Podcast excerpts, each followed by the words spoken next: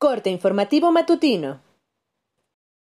Esto es Mi Morelia Radio, el resumen preciso de los acontecimientos más relevantes con información del portal de noticias más grande de la región. Mi Morelia Radio. Bienvenidos. Este 10 de marzo de 2021, estas son las noticias.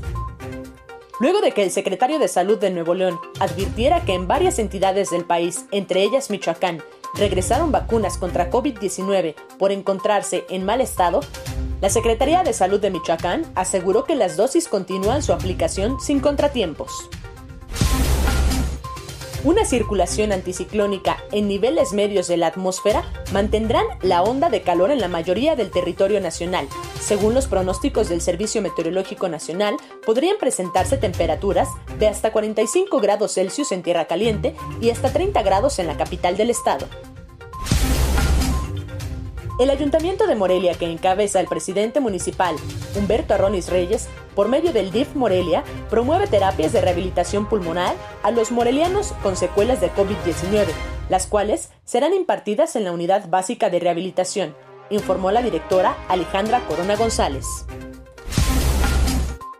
A partir de este miércoles y con fecha límite al 24 del mes en curso, arrancan las solicitudes de registro de candidaturas ante el Instituto Electoral de Michoacán, de parte de quienes fueron seleccionados por los distintos partidos políticos para la contienda del próximo 6 de junio por la gubernatura del estado.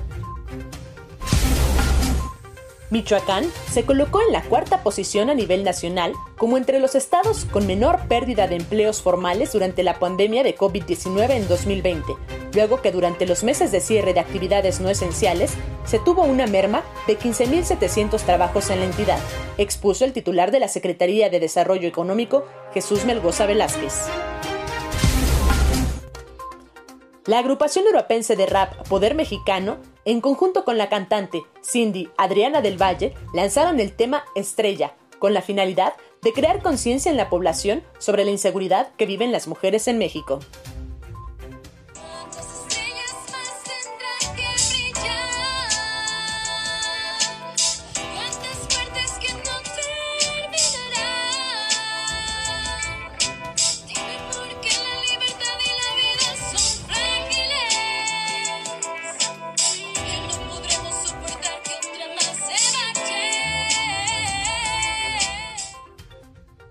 Informó desde Morelia, Michoacán, Cintia Arroyo.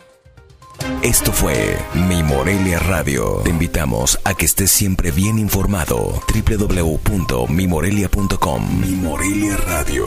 Hasta la próxima.